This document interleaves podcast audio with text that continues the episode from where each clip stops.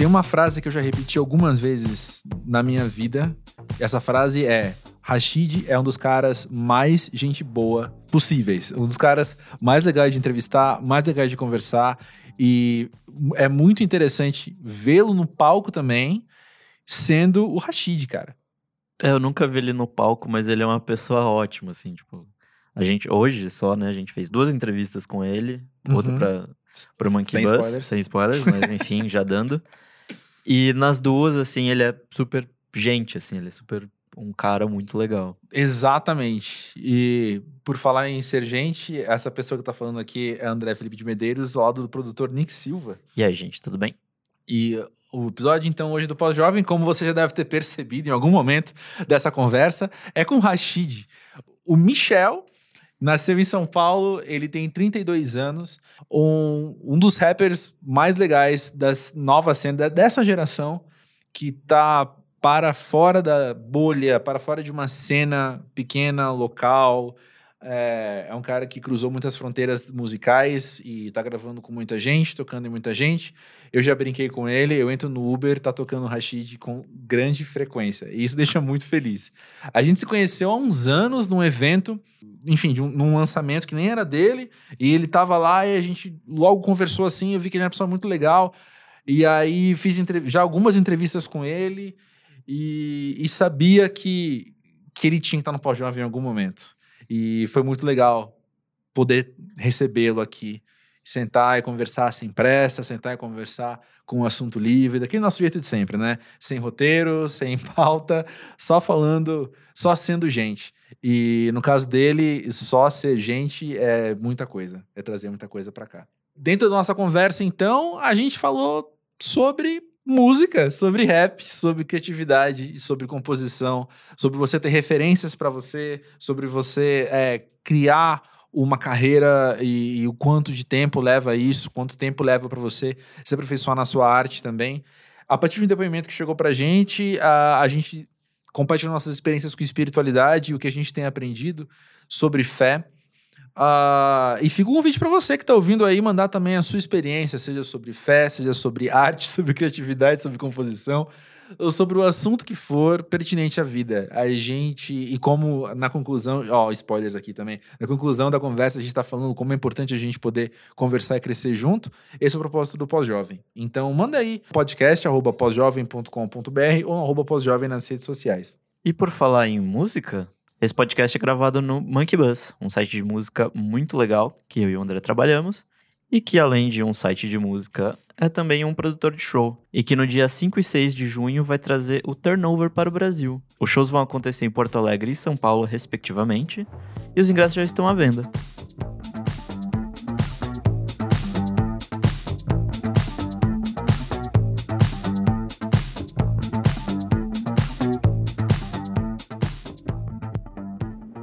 Mas então, Rashid, conta pra gente, o que é para você ser pós-jovem? Pós-jovem? É ser adulto, né? é. é, cara, eu não sei, não tem muitas definições, não. Eu nem penso. Vou falar a verdade, assim, faz um tempo que, que inclusive, o lance de idade, esse tipo de coisa, parou, parou de fazer diferença para mim, assim.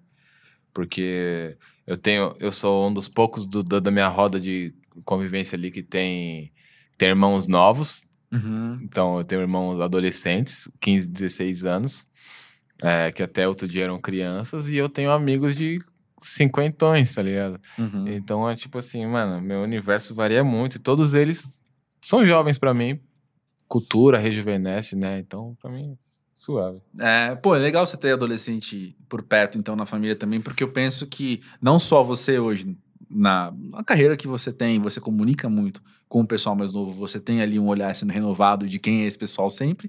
Mas também eu penso que. Eu tenho uma irmã mais nova, mas muito pouco mais nova, cinco anos só. Quando a gente era criança era muito, hoje em dia isso não é nada. Mas eu penso que dá.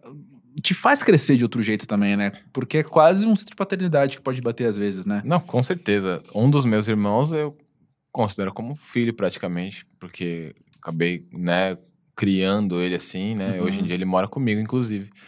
É, eu, eu tenho três irmãos, no caso. É, uma irmã de, de 15 e outro, um irmão de 16 e esse de 20, né? Que vai fazer 21 daqui a pouco. É, então é, é, é muito legal conviver com eles assim, ver que são três indivíduos completamente diferentes influenciados por seus ambientes, que são diferentes, sim, tá ligado? Uhum. E por suas escolhas, por suas obsessões. Um super do futebol, tem, tá ligado? O, a, o outro é, é, é o que fala que não, eu quero ser empresário. Empresário do quê? Eu não sei, eu quero ser empresário.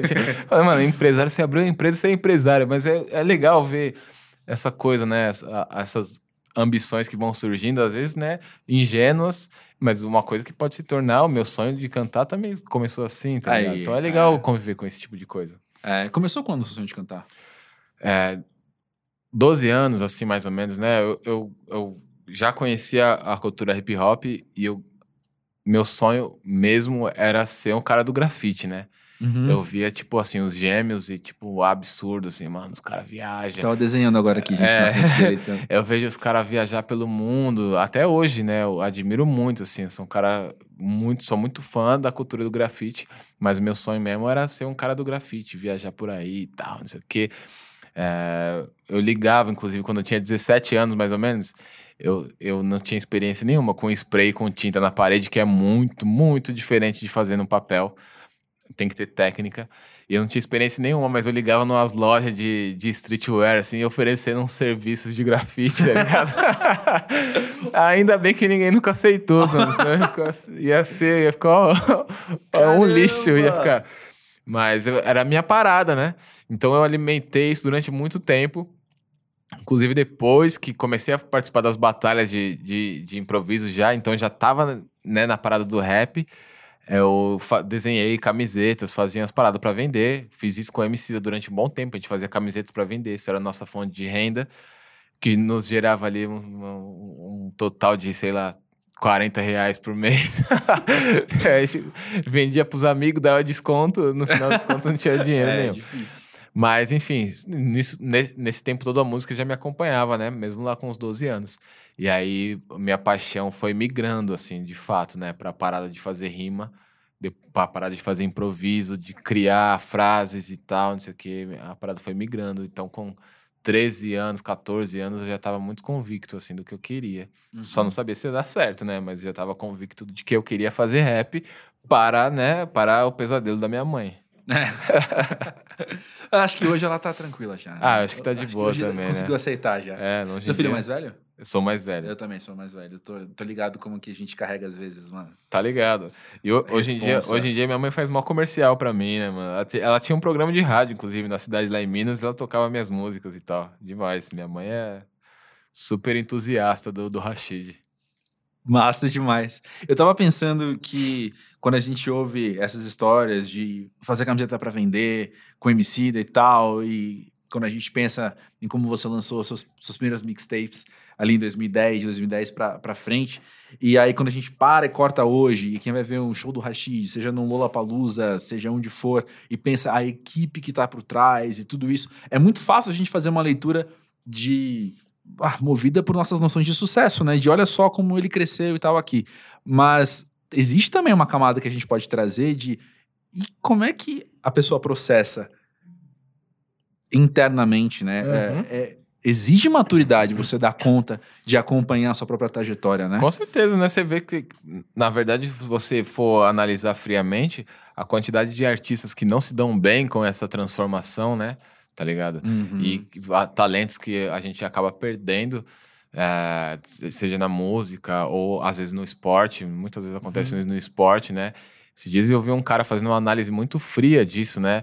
Muito sensata, eu achei, né? Porque tava naquela mesa, aquelas famosas mesas de discussão de futebol, e todo mundo metendo pau num, num jogador lá. E aí o cara falou: Meu, mas você tem que ter noção de que às vezes o cara, mano, um moleque, imagina, você pega um moleque de 19 anos que fica rico da noite pro dia, tá ligado? E aí você quer jogar toda a consciência política que você adquiriu em 50 anos de idade na- nas costas daquele moleque, entendeu?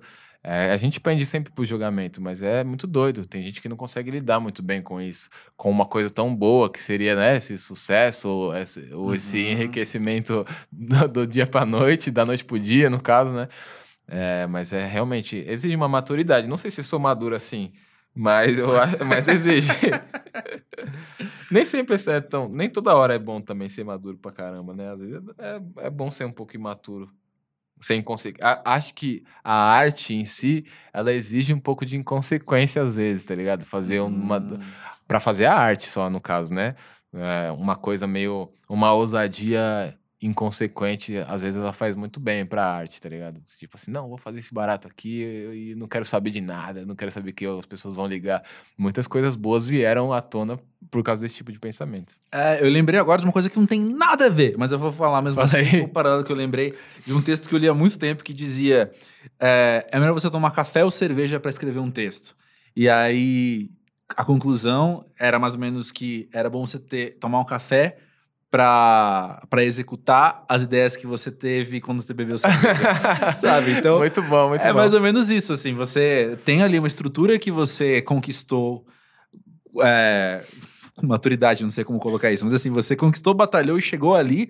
Ah, agora que você tem essa estrutura, então, para gravar uma música, por exemplo, para fazer um grafite em algum lugar, é, você pode ligar, apertar algum botão aí que vai te deixar loucão e fazer o que aparecer pela frente, né? Exato, exato. Também nem, nem tudo é inconsequência, né? Na arte, né? Nem tudo pode É. ser inconsequência também. Inclusive a carreira, né? É, a gente tem que fazer essa distinção, principalmente o artista que cuida da carreira também, né? No, no caso que gerencia a sua própria carreira também, é, sozinho ou com outras pessoas. No meu caso, eu, né, com, com a Dani lá e o meu pessoal da Foco na Missão. É, eu acho que a gente tem que ter essa cons- é, é, conseguir separar essas duas coisas o artista, a arte e a carreira, tá ligado? Uhum, tipo, uhum. você conseguir fazer. Mano, a arte é passional, mano. Vai lá, chora, esperneia, taca as coisas na parede, tipo aqueles clipes do CPM das antigas, tá ligado? Quebrando televisão. A arte é isso aí, mano. É impulso, é impulso. É o barato animal, instinto animal, mano. E, mas a carreira não pode ser na base da emoção, na- do impulso. A carreira não pode ser impulso, né? O business da coisa é, é racional, é, é estratégico, é pensar. Essa distinção é importantíssima de ser feita. Você não pode tratar a sua carreira da mesma forma que você trata o seu objeto artístico ali, tá ligado? É, tem que ter, então tem que ter uma, ah, uma essa separação aí, essa divisão mental aí, que, que também é difícil, cara. É muito doido isso. Eu acho que as pessoas, quando ouvem falar, não, o cara é artista, o cara é doidão, né, mano? O cara deve ficar lá no sofá dele, no futon dele, tá ligado? Com as velas acesas, esperando a, a inspiração chegar, tá ligado? Mas não é, né? Antes, antes disso, eu ainda sou. Eu trabalho pro Rashid, né? É, esse é bom de pensar. Eu trabalho pro Rashid. é, e- embora o Rashid tá sempre ali presente tal, não, não tem como separar mais, mas eu trabalho pra ele, mano. Eu tô fazendo tudo ali pra, pra ver ele crescer, pra ver. O, o Rashid é o meu artista de fato. Como eu falo isso como um empresário falaria, Uhum. tá ligado? E como um cara que abriga em si um, um, um artista ali. Tem um livro muito interessante que eu gosto sempre de indicar, mano. Chama O Caminho do Artista. De uma, de uma mina chamada Julia Cameron. Uma mina, né? Não sei, às vezes pode ser uma senhora já. É, chamada Julia Cameron. E esse livro é demais, que ele tem uma visão de criatividade absurda, assim. E é porque ela é uma roteirista e ela teve uns bloqueios criativos, assim. Então ela, ela fez toda uma parada de pra ajudar, né, a desentupir, né? Eu falei, fui falar desse livro pro crioulo, ele falou isso. Ah, desentupir, tipo desentupir a mente. Eu falei, é isso. Ela criou todo um método. E aí o método é aquilo, cara. Você pode duvidar, você pode acreditar, você pode abraçar, achar que é charlatanismo. O método é o que menos. para mim, sinceramente, o método é o que menos importa ali no livro. Porque o livro ele traz uma, uma visão de criatividade, de arte, que é incrível, assim. Eu passei a olhar de uma forma totalmente diferente para minha própria parada, assim, para o meu próprio. Né, o meu trabalho artístico, no caso. Isso é, é bem legal, mano. Aham, Eu fico pensando que existe um, um grau de organização na tua cabeça de você separar, talvez, quem é então o Rashid artista, o Rashid empresário, e porque, sei lá, é, qual é a hora que você vai se dedicar àquela inspiração que bateu? Qual que é a hora que agora você precisa se organizar mais? Putz, nem, nem sempre tá, dá, dá pra fazer tudo assim, né? Tão separadinho, organizadinho, tá ligado? Porque ainda, ainda, ainda nesse meio, ainda tem o Rashid e o Michel da casa, né? O- tá é. ligado? O esposo, o irmão, o dono de cachorro, tá ligado? O genro. Então, às vezes eu tenho as respostas. Tem que ir no mercado também. Ô, Michel, vai no mercado pra mim. Tipo, ah, tá. Tem que fazer compra do mês. Putz. Mano, eu acho a coisa mais, a coisa mais chata do mundo fazer compra do mês. Eu vou lá, eu empurrando o carrinho lá, né? Ah, isso mesmo, tá? tira foto, tá ligado? tira foto ali na prateleira de miojo, assim, com o pessoal que para. Depois segue, vida que segue, mano. Vida é. normal. Tá ligado? Passeando com os cachorros. Às vezes eu, o, o, que mais, o que mais me dói é, é quando eu perco as ideias. Passeando com os cachorros, eu tenho várias ideias. Passeando na, na pré-madruga ali, né? Porque uhum. no pós-noite, porque eu vou ali por volta das 11 meia, meia-noite, assim, dar um rolezinho. E eu sempre tenho umas ideias, mano, e às vezes eu esqueço antes de chegar em casa. e aí depois eu fico só com aquele negócio na mente, aquela sensação de que, putz, aquela, aquela ideia era boa. Às vezes não, às vezes eu persisto, fico repetindo aquilo ali 20 minutos, meia hora até chegar em casa de volta para anotar, tá ligado? Na, e na real, é, o Jay-Z fala que esse era o processo dele, né? Ah, é? Na época que ele vivia, né, das, das coisas ilegais, das uhum. ilic ilicitudes, é, ele fala que ele carregava um bloquinho de rima e ficava sempre anotando e tal. Só que aí ele começou a ir cada vez mais longe, né, para vender os negocinhos dele lá. Uhum. E, e, e, tipo assim, ele já não, não tinha bloco mais tá ligado? Anotava muito, assim, levava uma folha, já não tinha mais espaço na folha, esse tipo de coisa. Ele falou, começou a memorizar o que ele estava escrevendo. Então eu ficava repetindo, repetindo, criando e repetindo, criando e repetindo. E esse virou o processo de composição dele, até hoje, que é muito interessante. Que ele não escreve, né? Ele, ele compõe na cabeça, pedaço por pedaço, e vai gravando ali na hora, tá Nossa, tá ligado? letras imensas, né? É. Versos muito grandes. Mano, ele compõe um, Imagina fazer um álbum assim. Nossa. Só que ele não. E, a, e o incrível é que parece que ele não demora. Tipo assim, eu, eu, oh, eu acho que eu conseguiria, mas demoraria muitas horas para fazer isso. Vários amigos meus com MC da conseguiria, tá ligado? Várias pessoas que têm essa coisa do improviso já em si uhum. conseguiriam. O Rael, o Rael, o cara que não para, ele não faz freestyle por aí, tá ligado? Mas se tá com ele aí num rolê, ele não para de ficar fazendo rima, tá ligado? Toda hora ele cria um bagulho novo. É, conseguiria facilmente, mas talvez a gente demoraria. Ele não é um cara que ali em 40 minutos, uma hora no máximo, ele mata, faz, fecha uma música, entrega. Processo absurdo, criativo, né? Muito, muito interessante, assim, um cara que tem que ser estudado. É, com tem certeza. que ser estudado. Com certeza. A boa notícia é que eu acho que por muitos e muitos anos ainda vai ter muita gente admirando ele e querendo entender o que tá acontecendo ali, né? Ah, com certeza. Tipo, tem umas, umas pessoas assim dentro do rap, né? Que fazem uma, arte desse jeito, assim, que compõem desse jeito. O Lil Wayne era um pouco assim, mas era um pouco mais freestyle, eu acho. Uhum. Mesmo assim, do, do, do, do, que o Jay-Z. O T.I., né? É, tinha essa coisa também de compor dessa forma. O Big. O Big era totalmente freestyle, pelo que eu percebo, assim, pelo que eu sei. Totalmente freestyle. Tipo, bota a batida aí, mano. Uhum. Já vem ele, pura pouco disso, velho. tipo, mano, é, é, que é absurdo, né? Um talento absurdo. Uhum. É, uma coisa meio, meio improviso do jazz, assim, né? Eu acho que. Uh, para quem não. Pra, é, acho que é até uma curiosidade, né, para as pessoas que não sabem muito, assim, que muitos de nós, artistas do rap, a gente é muito inspirado é, em artistas do jazz, justamente pela capacidade de improvisação e domínio do tempo musical, tá ligado? Então a gente uhum. observa e estuda muito os artistas de jazz por causa disso, entendeu? Uhum. É, tipo, vocês, obviamente, Coltrane é um cara que é um exemplo de, de disciplina em primeiro lugar, assim. O que ele transformou a carreira dele com a disciplina dele em relação à música é absurdo, assim. E o lance dele, a dedicação ao instrumento e tudo mais, sabe? Tem muita semelhança com o que a gente pensa e tal. Eu acho engraçado como é muito comum as pessoas pegarem o Rashid e falar, Rashid, fala aí umas influências para que você tem. você fala, ah, o Jay-Z e, e, o, o T.I. e o Coltrane, não sei o quê. Mas aí a gente vai tentar aplicar isso diretamente à sua música. Mas quando a gente tá conversando com o artista, as referências, às vezes, elas vêm de modo de produção, de modo de pensar alguma coisa. Sim, não é? Sim. Totalmente, mano. Totalmente, né? Isso é... Tipo, eu tenho muitas influências que não são muito nítidas, assim, né? Na hora que você escuta meu som e tal. Eu tenho influências que não são da música, mano. Tenho influências do esporte, tá ligado?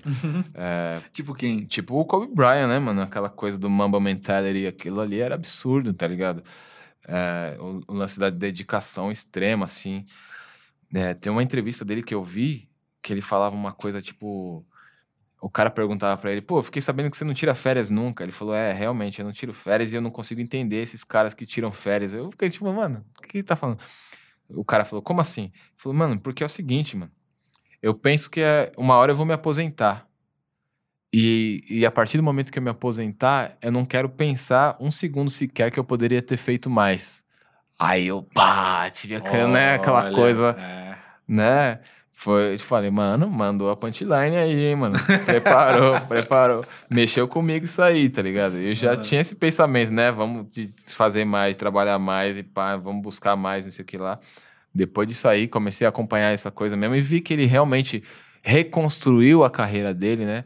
Uhum. É, com essa coisa do, do, do, do, do- do Mamba Negro e tal, do Mamba Mentality, é, que era essa coisa da dedicação extrema, quase um, como um alter ego, né? Ele fez assim uma coisa, uma, con- construiu um, um personagem, uma persona, Uhum. que era essa persona super, extremamente dedicada ao esporte. tá? Isso me inspira demais, cara. Eu sou muito inspirado por, por jogadores, eu vejo a forma como os jogadores lidam com a carreira, os profissionais de fato, no caso, né? Uhum.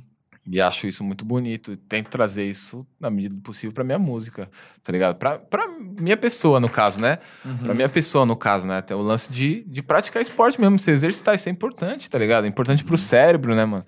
Então, é, eu acho que é, a gente poucas vezes faz essa ligação na vida, mas é a coisa mais lógica.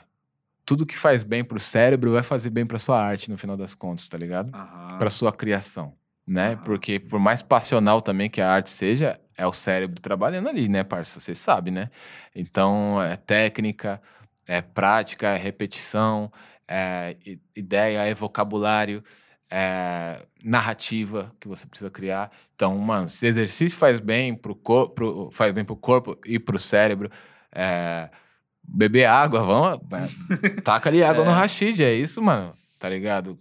Se alimentar melhor, é, obviamente leitura pra caramba. Eu faço de tudo que eu vou percebendo que faz bem pro meu cérebro, faz bem pra minha mente, tá ligado? Aham. E porque aquilo vai ajudar na minha música, óbvio.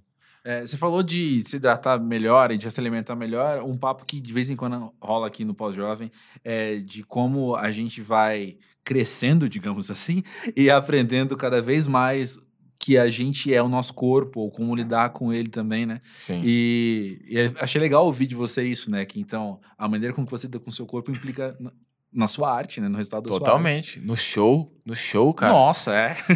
Sabe o que é quase morrer no show? É horrível. Você dá uns três pulos aí no show e depois tá lá bufando, tendo que rimar 487 palavras, tá ligado? É, mano, tem que estar em forma pro barato. E em forma, assim, tem, você tem que estar condicionado, né? Não é, é mais do que. Não é um, o padrão do corpo, não é isso tipo de coisa, né? É o condicionamento. Você estar bem, você conseguir executar aquilo que você se propôs a fazer, tá É ligado? verdade. É, é, é isso, mano. E tem uma coisa com a carreira também crescente, os palcos vão ficando maiores, né? Exato. Então é- você tem que ocupar cada vez mais o, espaço. O palco do Lola Palusa é quase uma quadra, mano. Ah, é? É uma quadra de basquete, mano. é, Tá É? ligado? Você tem que ir de um lado pro outro ali e tem que ocupar o palco. Faz parte, né, mano? Não é todo mundo que é um, sei lá, um Alexandre Carlo do Nat Roots que para ali com o violão dele e domina todo mundo. Ó, É. mão pra cima, palma e canta aí, não sei o que lá. Caetano, Gil também fazem isso. Inclusive, eu vi um show, mano. Tive a oportunidade de assistir um show. Ah, Vem um momento do Rashid, né? Um momento meio babaca, assim, meio. Mas eu tive a oportunidade de assistir, de assistir um show do Caetano com os filhos dele lá em Paris. Olha só. e aí, mano, que bagulho absurdo, né, mano? Os quatro sentadinhos ali. E lá, mano, lá em Paris, mano. Mano, lá na França, mano, os ingressos esgotados. Um bagulho muito cheio, todo mundo sentado. Era um lugar incrível, assim. E aquele show absurdo, os caras sentadinhos ali, fazendo barato no sapatinho, não humilde. Vê que. E a gente do rap, né, mano? Nós é o pensamento, é pancada, mano. Vem, tem que vir as pancadas e mão pra cima, vai, mão pra cima, vai, vamos pular, vamos pular, vamos sair do chão. Tá ligado? Você vê, a- aí você vai descobrindo as dimensões onde a música pode alcançar as pessoas. Que não precisa ser do mesmo jeito, tá ligado? É, é, muito- é um aprendizado muito doido. Pra quem tá acostumado a só ir nesse tipo de show, também vai num show de rap e vai falar: Nossa, o cara ali tá meio animado, né? Anima- animado demais É. às vezes, né? Mas é, são universos tão distantes, né? E formas tão diferentes, tão distintas de alcançar o povo, né, mano? É muito doido. É, eu tô tentando lembrar se eu coloquei isso num texto ou não coloquei, mas eu lembro o último show seu que eu fui foi no Sesc Pinheiros, lançamento do Tão Real. Lotadaço. Legal. 900 lugares lotados. E o palco lá é bem grande também. O palco é grande. E o que eu senti era que você. no- Entendem bem essa frase. Falando no melhor Aham. sentidos possível. Você transformava aquele palco grande num lugar pequeno. Sabe? A gente tava muito perto de você. Pode e, cara, crer. eu tava fisicamente longe. Porque eu tava lá em cima no. Como é que chama? No, no mezanino, Mezanino. Lá atrás no mezanino. E eu tava na, na, na cara do palco, praticamente. Porque rolava um, um lance intimista, mesmo com a- o batidão. Mesmo com a mão, mão pra cima, sabe? Esse, esse tipo de palco de teatro, assim, ele, ele aproxima. Eu sinto um pouco isso, né? Porque ao mesmo tempo que ele intimida quem não tá acostumado a ver um show no Uhum. teatro, pô, não sei se tem que ficar sentado, se eu posso ficar em pé, se eu posso fazer barulho. Ao mesmo tempo que ele intimida, ele aproxima. Então, eu- eu- ali no Pinheiros e no Vila Mariana, por exemplo, fica um pouco mais difícil, porque são lugares muito grandes. É, mas eu sempre tento transformar a coisa num- numa coisa assim, né? Mais, mais ah, intimista. E às vezes eu conto histórias, assim, tá ligado? No meio do show e tal. Passo um tempo falando. Porque muitas vezes ah, os teatros são menores, você tá muito perto das pessoas e as pessoas têm medo, da, sabe? Aquele silêncio, assim, aquela coisa, pô, estamos num teatro.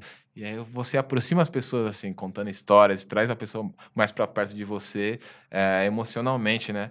Tá Uhum. ligado? Isso faz. E eu gosto disso, faz bem pro show.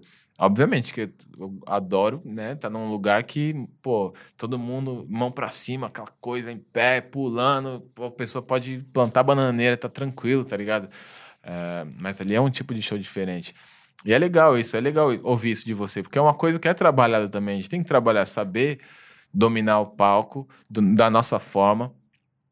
O que é muito difícil também. O que, que é a nossa forma? O que, que é encontrar? Como que você encontra a sua forma? Não tem curso disso, né? Porque se a pessoa der um curso, ela tá ensinando a forma dela. É. Entendeu? Aham. Como você encontra isso? Esse você ali dentro daquele, daquilo tudo ali, né? São, são várias coisas, né? A cabeça do- Por isso que os artistas, assim, vários artistas estão considerados meio louco, tá ligado? A Dani lá que, tram- que trampa com a gente, né? Que é minha empresária e minha esposa, pra quem não sabe. Ou Ela- seja, sua chefe duas vezes, né? é, exa- exatamente. Ela, ela fala, meu, cabeça desses aí é tudo, é tudo assim, tudo bagunçado. Cabe, artista é tudo louco, vocês não estão acostumados ainda. Mas por quê, mano? É muita coisa pra pensar mesmo. E é um exercício de desenvolvimento pessoal também, muitas vezes, muito interessante se acompanhar, tá ligado? Se alguém parar pra observar, vamos observar como, como essa pessoa amadureceu enquanto artista, ao mesmo tempo enquanto ela amadurecia enquanto pessoa, a postura, a forma como essa pessoa fala, a forma como ela se posiciona nas entrevistas. Uma época eu fiz, quando eu comecei a, a frequentar a fono semanalmente, até hoje faço, acho que fazem quatro ou cinco anos, que eu tava perdendo muitas vo a voz nos shows. É, eu comecei a frequentar a fono. E aí tinha uma coisa de desenvolvimento cênico na época também, uma professora de desenvolvimento cênico. E ela deu uma estudada geral, assim, nas minhas entrevistas e como eu me portava. E ela me deu várias dicas de, de ela lia no meu corpo se eu tava tenso ou não. Ela falou, não, você não precisa ficar assim. Se você fizer assim, se você ficar de tal forma, você vai ficar mais à vontade. Experimenta. Eu falava, nossa, não é que essa coisa tem efeito mesmo, tá ligado? Pra tudo. E, e, e, de fato, aquilo mudou tudo em mim, assim. O jeito como eu falo, o jeito como eu fico à vontade ou não em determinado loca local, tá ligado? É, é, é, é desenvolvimento pessoal, mano. É isso, né? Uhum. É- Essa carreira, assim- assim como várias outras coisas, né? Vários outros caminhos aí na vida. O, o caminho artístico também é um baita um desenvolvimento pessoal, assim. Pois é, eu não sei como que é a tua experiência, mas a minha tem sido de entender cada vez melhor como que produção criativa, produção artística está muito ligada ao tempo. Porque você mesmo usou a palavra desenvolvimento, e desenvolvimento não é uma transformação da noite para o dia, né? O desenvolvimento vai levar tempo, cara. E não é só tempo pelo tempo, mas é o suor, é o quanto você coloca ali, o quanto você coloca de empenho, de tentativa e erro, de. E, pô, erro mesmo, tem que errar Sim, bastante mesmo para você ir se aperfeiçoando. Mano, é, é incrível como a bagagem faz diferença. Uhum. Esses dias eu tava no show, no, no bloquinho do, do Laboratório Fantasma, que fizeram Uhum. no carnaval. É, e aí foi no Quilombo Lab, e aí tinha, ia ter a participação do, do Chico César. E aí ele foi, ele subiu pra cantar uma música inédita, tipo assim, pra um público que teoricamente não é o dele, obviamente. Uhum. Tem muita gente, com certeza, muita gente conhecia ele, o, o cara é conhecido, mas ele foi cantar uma música inédita pra um público que é um público do rap ali e tal. E só que aí você vê quando o cara sobe, quando o cara pega o microfone, quando ele emite a primeira nota, que todo mundo já. Pera aí, tá ligado? Tem alguma coisa rolando. É. Porque tem uma energia, é a bagagem. Tipo assim, mano, o cara, aquilo é um, é um MC, aquilo é um mestre de cerimônia. O cara sabe como dominar a atenção das pessoas, tá ligado? Uhum. Quando ele para para fazer a arte dele, é que são, ele é, basicamente ele tá como se ele mostrasse o currículo pra gente ali, ó. Fala, meu amigo, aqui, ó, é muita bagagem, tá ligado? Aqui É. já né, já fiz muita coisa, já passei em muitos palcos onde muita gente me conhecia, onde muita gente não me conhecia. E foi isso aqui que eu aprendi. Tame, tá ligado? e aí, Aham. mano, porque é incrível como prende atenção. E eu lembro que alguém comentou, não me lembro quem, comentou, falou, mano, olha isso. Olha isso, olha a bagagem, como faz a diferença. O cara subiu ali, mandou uma música inédita. E no, na- no terceiro refrão as pessoas já estavam cantando junto, tá ligado? Uhum. E eu falei, mano, primeira música muito boa. É, acredito que deve ser do último trabalho dele. Mano, tipo, absurdo. Então, só, né, ilustrando isso, né? A bagagem faz muita diferença. Obviamente, em todas as, as carreiras e tal. Mas nesse sentido, essa coisa que é tão presencial, assim, uma coisa até meio de energia, né? Que é, Uhum. Que é o palco, que é você conseguir chamar atenção e tal. Você fala, mano, ó o cara. Tá vendo aquele cara ali? Você sabe, você, tipo assim, esse, malan esse malandro aí tem história pra contar, tá ligado? Pois Você é. sabe. É muito doido, mano. é Eu muito- senti isso uma vez há uns anos, porque assim, a maior parte das bandas que eu acompanho acabam sendo bandas relativamente novas. E aí, um dia eu fui fotografar Nação Zumbi no estúdio. E assim, eu tava lá de boa, falando com todo mundo, conversando e tal, e aí já testando luz e tal. Vai começar? Começou. Cara, na primeira música eu não fotografei direito, assim. Eu fiquei tomado pelo som. E É. era eles no estúdio tocando ao vivo, né? Então era a É. banda mesmo tocando, com o Jorge Demais. cantando ali. E eu fiquei, cara, que diferença que, Que é você tá no meio É. disso aqui. Sendo que eu tô no estúdio costuma estar com uma banda mais nova, que por melhor que ela seja, essa bagagem que você falou não existe, né? Porque o pessoal é novinho, às vezes novinho de idade mesmo, né? Então faz um negócio que é legal, que é bonito, que é caprichado. E aí, Mas cara. tem coisa que é só o tempo, mano. Exato. Tem coisa. camadas que vão chegando, Ah, assim, e- né? E, não adianta, a gente não, não- não- pode tentar apressar e tal, acelerar, cortar caminho. Não tem, não tem jeito. Tem coisa que é só o tempo. E é até um, um processo é, doloroso pra você aceitar isso, que tem coisa que é só o tempo que vai te trazer. Exatamente. Sabe, você vê um show, sei lá, do. é, você vai assistir um show do Jay-Z, sei lá, já citado aqui, mas o cara tá lá sozinho no palco, entendeu? E ele tá lá no, sei lá, no Glastonbury, ele tá dominando o público, sozinho naquele palco que parece do tamanho do Maracanã. Uhum. E tá todo mundo olhando pra ele, cantando junto e pirando, sabe? Isso é só o tempo, só o tempo, entendeu? É. Não é todo mundo que vai chegar lá. Você pode trazer o maior artista, o artista mais quente do momento que surgiu ano passado e, e provavelmente ele não vai conseguir se as pessoas tir- tirando o lance do público, né? Porque quando a pessoa tá cantando, todo mundo tá cantando, obviamente o jogo tá ganho pra você, então você fica muito mais à vontade, entendeu? Mas são palcos e palcos. Tem palcos que você vai chegar que não vai estar todo mundo do seu lado. Você vai ter que Uhum. conquistar as pessoas. E é um exercício muito bom, sabe? E é muito legal quando você chega num palco que as pessoas não, pessoas não te conhecem é, e, e você percebe que as pessoas estão prestando atenção na letra. Ó, e aí você vê isso é caras e bocas para as coisas que você fala, tipo, ó, nossa, esse mano, esse mano deve ler uns livros, tá ligado? É, e- e- enfim, tipo, é um, é um, é um lance interessante. É um- só vem com o tempo, cara, só vem com o tempo. É, O, o próprio lance que eu falei, o Caetano. Mano, eu vi o show do Caetano e do Gil. Dois amigos, um século de Uhum. música. Uhum. Os dois sentadinhos. E assim, mano, que bagulho absurdo, mano. Que bagulho absurdo. Repertório, a forma como eles lidam com o público. Absurdo, absurdo de incrível, assim. Tipo, você é arrebatado. É, que você fala, é o que você falou aí. Chega ali vê o pessoal do Nação. Pá, vamos tirar um som aqui rapidinho. Você fala, mano, o que que é isso, tá É. ligado? Continua aí, não liga pra mim não. Segue aí, tá ligado?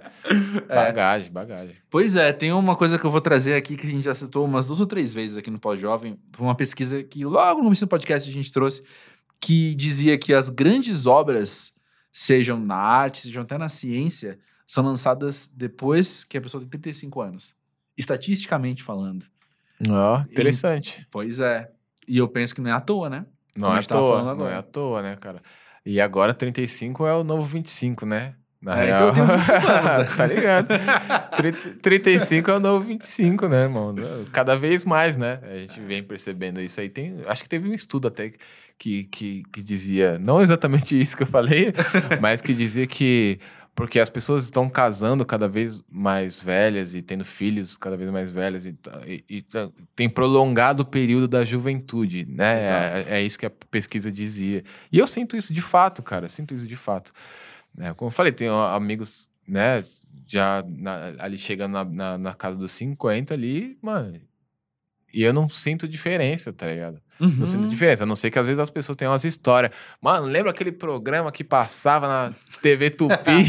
tipo assim. ó, os caras tava lá. na- mano, tem um técnico de som amigo nosso que a gente zoa ele. Ele não é tão velho assim, mano. Nós chama ele de. Fala que ele é muito velho, mano. Que ele tava lá quando inventaram o hip hop. né? Fala que ele passou o som da Santa Ceia. ele fica bolado. Mas é, e é engraçado que os caras tá todo ali, todo mundo junto tirando a onda, tá ligado? E essas histórias são muito loucas porque a gente não viu, a gente não viveu as coisas, mas a gente acaba traçando aquele paralelo, né? Tipo, mano, olha o que o cara tá falando aí, as paradas que tá acontecendo agora, tá ligado? Pois é. Tem uma coisa muito louca que você me falou quando eu entrevistei você pro Música Pra Ver, quando saiu Tão Real também, que ficou muito na minha cabeça, cara. Acho que foi uma das coisas mais preciosas que eu ouvi numa entrevista recentemente, assim. Que foi uma questão de que... Nossa, eu mudei ab- abruptamente o assunto, né? Perdão, gente. Mas ficou muito na minha cabeça isso, eu queria muito falar com você, tô ansioso. Que é de como você tem entendido a sua música, e o Tom Hell é muito sobre isso, assim, de que você vai sendo transformado e a sua música vai tendo capacidade de transformação também à medida com que isso acontece, Sim. né? E eu lembrei disso agora, porque a gente tá falando do tempo, de tudo isso acontecendo. Então você, quando vai ali mandar os seus versos, você também já tá cada vez mais percebendo que tá carregando a sua experiência, né? Porque você, em primeira pessoa, tá sendo transformado, né? Sim, sim, eu sinto isso. sinto isso o tempo todo, assim, no, no caso de como isso. Como a engrenagem Rashid continua girando, sabe? Eu, de fato, sim, eu sinto isso, eu fico feliz com isso, tá ligado? Como eu me porto nos lugares, como eu vou no lugar, como eu tô nervoso a primeira vez que eu vou num lugar, como eu não estou mais nervoso depois, numa segunda vez, ou num lugar, sabe, tipo aquele, mas, no, numa- sabe, a primeira vez que eu vou num lugar, tipo aquele, não é aquele, mas Uhum. agora já tô suave, já entendi, já entendi o quão precioso sou eu e tudo aquilo que eu venho carregando comigo, tá ligado? E afinal, se me querem aqui, me querem aqui por ser eu, justamente, não preciso me moldar ou me mudar, porque aí senão vou perder a graça até pra quem me convidou, tá ligado? É, eu, eu, eu percebo isso, assim, não sei se nem se perceber é a palavra certa, mas eu sinto isso, assim, de certa forma. É, busco isso também, entendeu? Eu admiro muita gente e eu percebo isso nas pessoas que eu admiro, tá ligado? Nas pessoas que são referência pra mim, como seres humanos e como artistas também, tá ligado?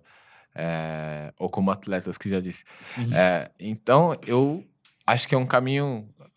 Na minha cabeça, esse é um caminho natural, né? Você se transformar de acordo com, com que sua, a sua criação se transforma e transforma também, tá ligado? Transforma as outras pessoas. Eu, eu- e tem um caminho de volta, né? Porque a minha própria música me muda também Uhum. né? Eu vou encontrando outros sentidos.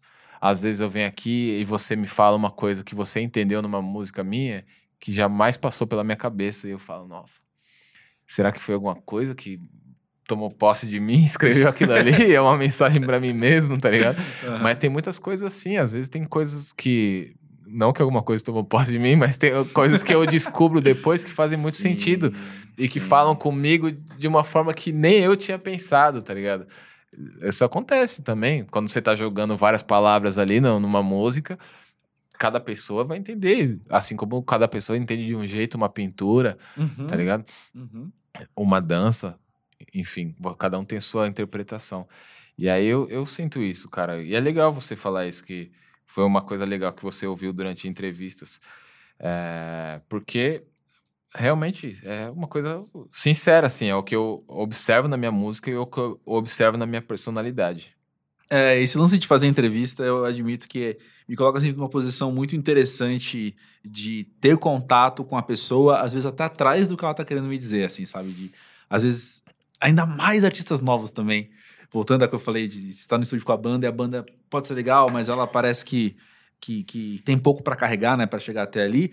Esse pessoal também mais novo, às vezes a gente tá conversando e ele não, não sabe que ele tá comunicando mais do que a palavra dele, sabe? Sim, sim. Ele ainda não pegou esse, esse timing, assim. Mas mesmo quem tem, pô, anos e anos de estrada, às vezes a gente entrevista alguém que tem 30 anos de carreira e, e ter o contato com esse lado pessoal é, é sempre. Esse lado pessoal, digo, né? o- o- as entrelinhas do que a pessoa tá me dizendo ali, no olho no olho, ou então mesmo sendo por telefone, você tem um contato com o artista, me- menos com a arte, como você Sim. até colocou hoje mais cedo. E o que eu acho, assim, no geral, às vezes é, é claro que se cria ali um personagem, né? Se cria uma, uma, uma persona para estar na frente, né? Uhum. Da pessoa. No caso, quando você está sendo entrevistado. Mas eu acho que, no, no, no geral, assim, né? Fazendo um balanço, muitas entrevistas são muito frias e tal, né?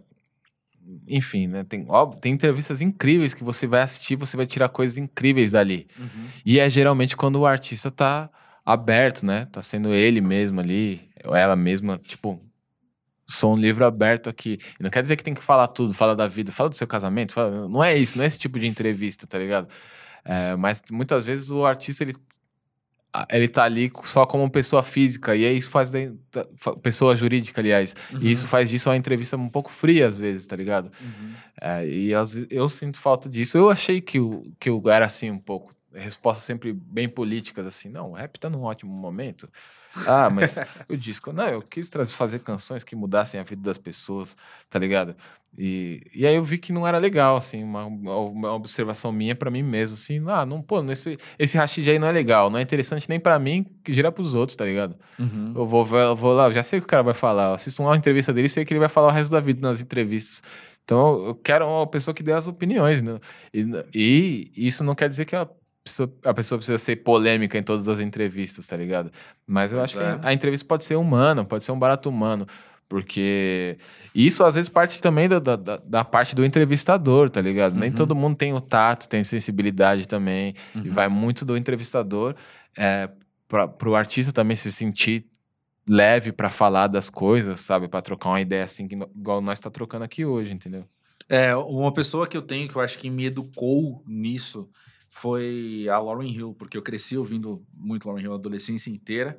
E aí, quando chega no acústico dela, que tem mais às vezes parte dela falando do que ela cantando, é, foi muito impactante pra mim em vários momentos que eu ouvi aquilo. E hoje é um disco que me acompanha bastante. Eu, vira e mexe, eu ouço ele de novo e deixo, ouvo, ouço tudo que ela tá falando ali. Tem Sim. partes de 10 minutos só ela contando da vida dela, né? É demais mesmo. E é um grau de vulnerabilidade que não tem como exigir de ninguém, é claro, mas um artista como ela ainda, que eu admiro em- no primeiro momento a arte, depois que eu conhecer a artista, pô, é muito massa, porque também vem um grau de identificação, né? Dela falando, e ali ela fala muito sobre fé, ela fala muito sobre, enfim, a visão de mundo dela, o que ela Sim. tem aprendido. E uma das coisas que ela fala me lembrou uma coisa que você falou agora, que ela disse que ela aprendeu que a, ela, quem ela era genuinamente, era muito mais interessante que o personagem que ela levava. Pro É palco. isso, é isso, tá vendo, né? É, e, de, e de fato sempre é. De fato sempre é. E, e é uma coisa incrível no, no caso do artista é você tem a oportunidade de dosar o quanto de você você quer pingar ali, tá ligado? Então não quer dizer que você tem que despejar o jarro inteiro. É. Você, você tem a oportunidade de dosar, porque você sabe o que você tá guardando, tá ligado? Uhum. É, então não precisa ser uma coisa sempre robótica. Se quiser também, tudo bem, vai lá, tá ligado? Sou só eu, minha opinião é minha opinião vale mais pra mim, tá ligado? Do que, do que pro mundo. É isso aí, mano. Mas eu acho legal, assim. Vejo entre- tem entrevistas incríveis. Você pega uma entrevista do Gil, por exemplo, mano. é o Gil dá- tem umas entrevistas dele que você fala assim, irmão, isso aí é, é um- uma palestra, tá ligado? O É. cara tá ali. É uma aula, né? Tem um, tem um livro, né? O Expresso 2222. 2222. É. e esse, esse livro é tipo uma antologia. Tem várias entrevistas ali dele, vários textos. Tem um texto muito bonito do Caetano falando muito bem dele. Eu acho da hora esse laço dos dois. E, e aí você pega as entrevistas do Gil e fala, mano, é muita, é muita joia, tá ligado? Tem coisa que você não, nem entende ali, mano. Tem coisa que você fala, mano, nem entendi qual, qual foi a brisa, qual foi a ideia, tá ligado? Uhum. Depois eu volto aqui e tento entender. Às vezes, em algum momento, vai fazer sentido. Falar, ah, é isso aqui que ele quis dizer, tá ligado? É, e eu acho isso da hora quando você. Quando a entrevista ela vale muito. é, não tanto quanto a obra, aí, aí é forçar demais, mas quando a entrevista ela é interessante a ponto de você. Mano, vocês têm que ver essa aquela entrevista do Gil. Você tem que Pois ver aquela é. entrevista do fulano. Tem que ver a parte daquela hora em Rio ficar falando 10 minutos lá no DVD dela que você sempre pula. Mano, naquela hora lá tem uma- umas coisas que ela fala que é muito valiosa pra vida inteira. Essa é a hora. Esse, esse momento do artista é o momento pastor, né? É o momento Martin É. Luther King, tá ligado? É o momento. é, Do, do leadership ali, né, mano? O bagulho, tipo, ó, então, rapaziada, agora é a minha hora de, de exercer aqui o meu, o meu poder da palavra, tá ligado? É verdade. A gente citou o Warren Hills, falou agora do Martin Luther King, e eu lembrei de um depoimento que chegou pra gente do Otávio, que ele conta o seguinte: Tive uma experiência recente que me fez repensar a forma como eu via a vida de forma geral. Eu era agnóstico e bem cético sobre as religiões, e talvez seja bem recorrente atualmente. Bom, eu era agnóstico até ir em um terreiro de Umbanda, e isso acabou me dando um outro sentido para as coisas, e de como eu enxergo os outros, a natureza e os acontecimentos. Acredito que a religião pode moldar bastante a forma como enxergamos as coisas e o fato, aí colocou entre parênteses, a fonte é a voz na cabeça dele. De- e o fato de estarmos menos conectados com isso também nos influencia. Gosto muito do pós-jovem, é muito bom ver essas coisas todas que vocês conversam com 22 anos. Me sinto menos sozinho e com mais esperança. Pô, que bom, Otávio. Valeu, eu fico Que feliz de você sentir isso ouvindo o pós-jovem. Ele contou depois também que ele viu todos os episódios, eu fiquei super feliz com isso. Demais, demais. E fiquei feliz também com você compartilhar a sua experiência com a gente. Eu penso que espiritualidade é. A minha visão é que é o assunto mais importante da vida, porque ela transcende a vida, porque ela não, não se confina ao tempo, enfim, de vida que a gente tem mesmo, né? É, eu tenho um olhar espiritual, sou uma pessoa de fé, eu estudo isso desde a adolescência ativamente. É, eu me considero seguidor de Jesus. Eu não sou filiado a nenhuma instituição religiosa, não sou filiado a nenhuma religião, eu não me, não me vejo uma pessoa religiosa, mas eu, eu sou uma pessoa de vida espiritual e a partir do que eu aprendi com Jesus. É, eu percebo que as pessoas na, na fase pós-jovem da vida, eu sei, Otávio, que você tem 22 anos, mas eu e o Rashid estamos um pouquinho mais velho que você, então vou falar da nossa vivência aqui. Eu percebo que é um momento. A minha foto é um momento muito comum das pessoas questionarem ou que elas foram ensinadas, ou, ou melhor, não, ou que elas foram ensinadas, seja isso o que for, sabe? Então, eu também é, tive aquelas aulas na faculdade, aquelas- aqueles professores, aqueles livros que eu li. Eu, como, como o Otávio falou, eu também entendo o momento que a gente vive, o zeitgeist é, de não ser espiritual ou de estar ligado a XYZ espiritualidades. Essas são permi- permitidas, essas você pode. Essa eu vou te encorajar. Agora, as outras não. É, e então, tanto questionar isso, quanto questionar, às vezes, algo que, que, que a pessoa herdou da família, mas não questionou, é, não pensou muito. E, e eu encorajo mesmo esse movimento. Até Sim. porque eu entendo que a espiritualidade é individual. Ela, você pode aprender com o outro, mas você, desenvol- você desenvolve. E repito, eu sendo um seguidor de Jesus, Jesus ele falou isso claramente, uma fala que é atribuída a ele, né? Que é dizendo que é, quem vai seguir ele vai ter que abandonar o pai e a mãe. E a, a maneira com que eu entendo isso é, mesmo se seu pai e sua mãe te, te ensinaram sobre Jesus, você vai ter que Você vai ter que é, aprender, né? você vai ter que aprender por Você você, vai ter que mesmo. aprender do- da sua forma, você vai aprender do seu jeito. Cara, é é muito parecido com a minha visão, assim, também. É, eu, minha família, boa parte da minha família de igreja evangélica, eu morei no fundo da igreja uma época, tá ligado? Li muitos dos livros ali da biblioteca, eh, que não eram só livros religiosos, mas tinham vários também. E, mas, e aprendi muita coisa incrível de boa e muita coisa absurda de ruim na igreja também, tá ligado? Uhum. É, e, tipo, mas no sentido do- da visão das pessoas, tá ligado? É, enfim, eu acho que o movimento de você pensar por você é a parada mais importante, né? Quando você, quando a gente coloca a espiritualidade na mesa pra trocar ideia, tá ligado? Porque quando a gente parte do, do ponto de que só existe um caminho, o caminho é esse aqui que eu sigo e você tá errado e tal, tá ligado? É- é- isso é muito. É, é um grande veneno, assim, né? Ah, e- a gente vê os frutos disso, e a gente vê que isso também acaba reverberando em várias outras áreas. E eu já fui ensinado muito assim. é, e, e tem gente que acredita nisso, tem gente que vai seguir assim também. E a- às vezes também a gente tem que ter a sensibilidade para compreender gerações e não sei o quê. É, mas eu, eu- hoje eu conheço muita gente de muitas religiões e eu fui enxergando tanta coisa valiosa em todas essas religiões, em todas essas, essas pessoas, coisas incríveis Uhum, uhum. que eu falar, putz, não é possível que essa pessoa tá errada e eu tô certo, tá ligado? É, é, é- mas olha, olha o que essa pessoa faz pela, pelas outras pessoas, pela família, por mim, por ela, ou como ela vive, sabe? Isso aqui é um, isso é um, se é um exemplo, né? A gente gosta dos exemplos e tal. Isso aqui é um exemplo vivo de uma pessoa incrível e, e de uma espiritualidade e uma fé admirável, tá ligado? Então, eu, eu vi muita gente assim. É, inclusive, percebi que muito do, do medo ou do considerar errado religiões, é, principalmente religiões de matriz africana, que são as que mais sofrem, ou no caso a Umbanda, que é um- já um, um um fruto dessa mistura, né, uma coisa que che quando chegou aqui no Brasil. é, e, e fui percebendo que muito disso parte da ignorância, e na ig- ignorância no sentido de não conhecer mesmo. Não, Uhum. Tô falando de, de ignorância mesmo. Não conhecer, não saber é, o que é, tá ligado? E aí eu li vários livros e às vezes até sem querer, pô, acabei lendo livros que tratavam do, do, do, do assunto de religiões de, de religiões de matriz africana e falavam, mano, é isso, a parada é isso, ah, isso aqui quer dizer tal coisa, isso aqui.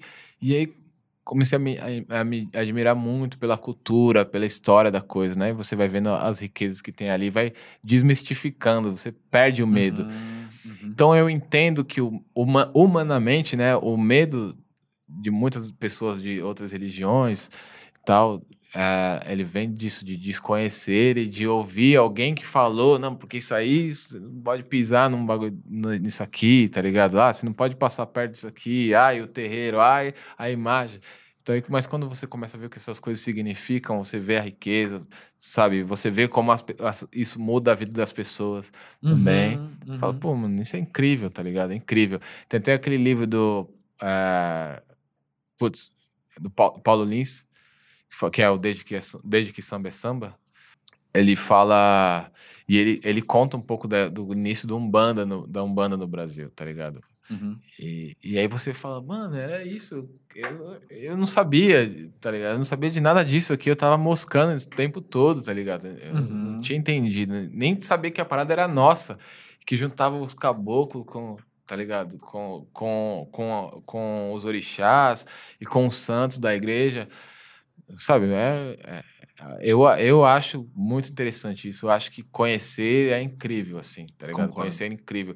Tem um livro do Karnal, com, em parceria com outro cara, do Leandro Karnal, com outro cara que eu esqueci, perdão pelo outro cara, mas o Karnal é muito conhecido, fica difícil não, não lembrar do Karnal, que é o Santos do Brasil, se não me engano, ou Todos os Santos, uma coisa assim, o título, mas é sobre Santos, né? É, os Santos, né? Não o time, né? Os Santos. Nem a cidade. Nem a cidade. E, e aí ele vem contando aí. O Karnal, o, o Karnal, se não me engano, ele também, ele é ateu, né? Se não me engano, ele é. E, mas ele fala, mas eu adoro as histórias da Bíblia e tal. Eu já vi ele falando algumas vezes isso. E aí eles vêm ali contando a história de vários dos santos que a gente conhece hoje em dia e tal, de onde surgiram. é, muitos se transformaram, né? Nasceu uma, como uma coisa e, e de acordo com a, a, a, história foi passando, virou outra coisa, tá ligado? E é muito interessante, é uma história muito rica, mano. Eu acho que conhecimento é válido e desmistifica, mano. Pois Aproxima é. a gente, uhum. você começa a ver. É, tá ligado? É, ver o valor nas, na, nas outras religiões e nas não religiões também, enfim aprende a respeitar, tá? Comecei é. a observar isso de uma forma muito humana. Pode, não sei se no final das contas você eu errados, tá ligado? Mas eu acho que não se trata disso também. Exato, é onde eu queria chegar muito com isso também. Eu não penso que o, o movimento é, é, definir certos e errados, sabe? Fazer uma tabela, quem tá mais certo, uma planilha do Excel, tentando definir essas coisas. Eu penso que, como eu disse, é, a sua espiritualidade ela é individual mas você não é individual. Então, você está em contato com outras pessoas que estão desenvolvendo a espiritualidade delas também. Sim. Então, vamos trocar ideia mesmo. E não é, de novo, um absoluto dos certos e dos errados é, para a gente sei lá, como eu posso dizer, a gente fechar todo mundo aqui numa sala e falar, ufa, que bom que a gente aqui tá certo, né? é... né? Diferente deles lá fora que estão errados. Exatamente. Não é isso. isso. Isso é perigoso, isso é perigoso. É, é, não é isso, mas é a gente então entender e se desenvolver e todo mundo crescer junto, sabe? Eu penso que se a minha crença, independente de qual for, se a minha espiritualidade não não me desenvolve a ponto de eu criar laços com o outro e respeitar a espiritualidade do outro também, seja ela qual for, é, de que ela vale para mim ou para o outro, sabe? Para mim mesmo. Para mim mesmo, o que, que ela vale para mim, Exato. sabe? Se é, é só para eu ter um senso de superioridade, e eu penso que espiritualidade, na verdade, todos os modelos espirituais que eu tenho na minha vida, de novo, Martin Luther King mesmo, que a gente falou, ou se você pensar em, sei lá, meu Engande, e que, que é uma pessoa, sei lá, que a fé pode ser proclamada diferente da minha, mas que me ajuda a crescer espiritualmente quando eu conheço, quando eu estudo. São histórias de humildade, são histórias de empatia e de humildade. Sim. Nunca é de senso de superioridade, Exatamente, sabe? Nunca. E, é, então por que, que a gente vai buscar isso? sabe, a, a, a, de Jesus, né? É, é exato. É, de certa forma, o nosso imaginário que transformou transformou não, né? Mas que colocou Jesus nessa posição de que ele é tá ligado? General, assim, uma coisa super. E na verdade, não, ele tava ombro a ombro com as pessoas ali. É... E, e, sendo, sendo maldito pelos outros por causa disso, né? Exatamente. Pelos religiosos. Inclusive, é, é, inclusive crucificado por causa disso. Exatamente. Como pode se dizer é, o, o, filho de Deus e tá aí no meio desse povo aí, tá ligado? E ela acreditava, mano, é com nós aqui na rua. Era é. no, no Vale do Anhangabaú com os skatistas antes de ser antes de derrubarem, de quebrarem tudo lá. É, é, isso, mano. É onde Jesus estava, tá ligado? É onde Jesus estava ali trocando as ideias, entendeu? É, é, é, eu sempre lembro de, uma, de um trecho do Sapiens, né? Do Yuval Harari. Uhum. Que ele fala das, das religiões universais, né? Porque tem uma coisa da cultura da religião, de onde vem a religião também, né? Uhum. E isso explica os diferentes tipos de comportamentos. Você vê que, por exemplo, é, o candomblé, como é conhecido aqui no Brasil, é, e o budismo é, são religiões muito antigas, muito antigas. É, acho que o hinduísmo também, não, não, não posso falar com propriedade, não conheço, mas sim, imagino que sim. É. Muito antigas, então tem muitas ligações com a natureza, com as forças da natureza e tudo mais, é, com, com como você lida com as coisas e tal. É, é, é uma coisa menos para si né? E, e tem, envolve muito mais o ambiente também, tá ligado? Uhum. E, e, enfim. E aí você, nesse trecho do livro, ele, ele tem um trecho que ele fala das religiões universais, que, que, que, que, é, que é o islamismo, o cristianismo, que são religiões que acreditavam nisso, de convencer as pessoas também, né? A, a vir para o seu lado e tal. E acho que isso explica muito do, do, pensamento e do que nos é ensinado, né? Do que, tipo, eu, eu pô, eu cresci na igreja, fui muitas igrejas, cara, muitas igrejas mesmo, porque eu mudei bastante de casa, mudei bastante de uhum. igreja, consequentemente. É, e, e essa coisa do deste caminho aqui, esse caminho tá certo e as, as outras estão erradas e tal. Mano, é isso. São convicções também, tá ligado? Eu, eu só, só não acho legal, né? Só não acho legal, né? Quando a sua convicção, ela vai ferir alguém, tá ligado? Ela vai machucar alguém, ela vai. É. Aí não, eu, eu só não acho legal, parece que é uma coisa super besta. Não, isso, mano, isso não é. Tá ligado? Não. Aí não sentido, certo, não faz faz sentido. sentido, dentro É. da sua própria espiritualidade. Isso é uma baita, a maior contradição espiritual que você poderia cometer é ferir alguém com a sua própria espiritualidade, tá Concordo ligado? demais. Ao mesmo tempo que eu, eu penso que esse movimento que você falou mesmo, ele tá muito mais ligado a, a, a ser deturpado por instituições de poder do que por uma situação que, se você parar e analisar, ela é até óbvia, que é, cara, se eu conhecer algo aqui que me faz bem e que eu creio, eu vou te contar. Sabe? Então, a- a- o problema não é o contar pro outro, o problema é quando isso está ligado a uma situação de poder. Exato, Né? enfiar na cabeça a, a todo custo, tá ligado? Não é, não, é- não, não, é assim também. Também não é nós, eu aqui que tenho a verdade universal das coisas. É só o que eu acredito também, né? É Não, só. mas- Ah, tá ligado? Estamos gratos por você estar aqui compartilhando essa visão É com só, a gente. é só o que eu acredito também. Eu também tenho.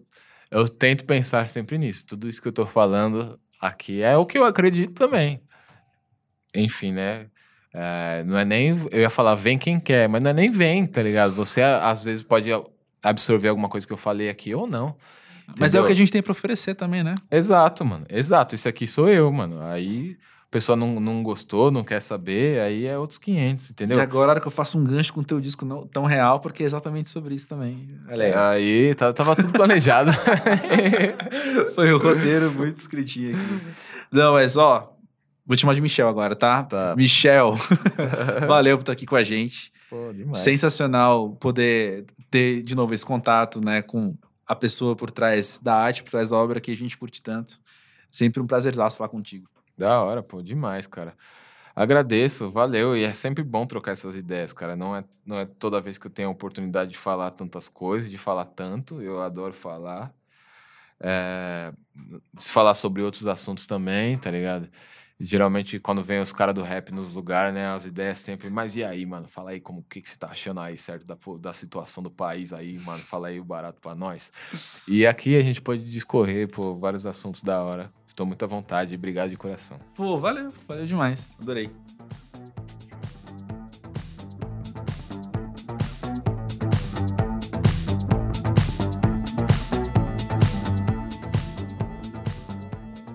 Ó, vamos ser sinceros, a gente sabe que é importante a gente verbalizar as coisas, colocar as coisas pro mundo. Então vou fazer aqui esse exercício, porque eu tô pensando isso desde a hora que acabou a gravação.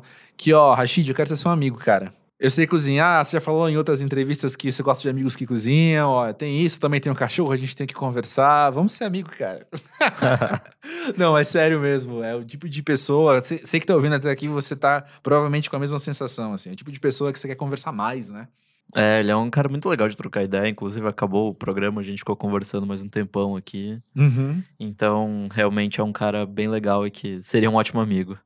Exato. Bom, já coloquei no mundo a, a possibilidade. Quero reforçar o convite de você que está ouvindo, é, não só interagir com a gente nas redes sociais, na arroba pós-jovem, tanto no Twitter quanto no Instagram, que a gente sempre coloca uns links, coloca umas dicas, coloca umas perguntas e respostas. É, é- é sempre legal. É uma experiência expandida do podcast. Ah, como também você compartilhar a sua história com a gente, seja uma situação que você passou e percebeu que cresceu, seja um questionamento que você tá tendo e não achou resposta ainda, a gente quer questionar também. Vamos ver como é que a gente pode somar. Manda aí no podcast arroba pósjovem.com.br. É, eu quero agradecer Rashid mais uma vez por aqui com a gente, foi muito precioso. Valeu, Nick, por toda a produção aí. E semana que vem é nós de novo. Até mais, gente.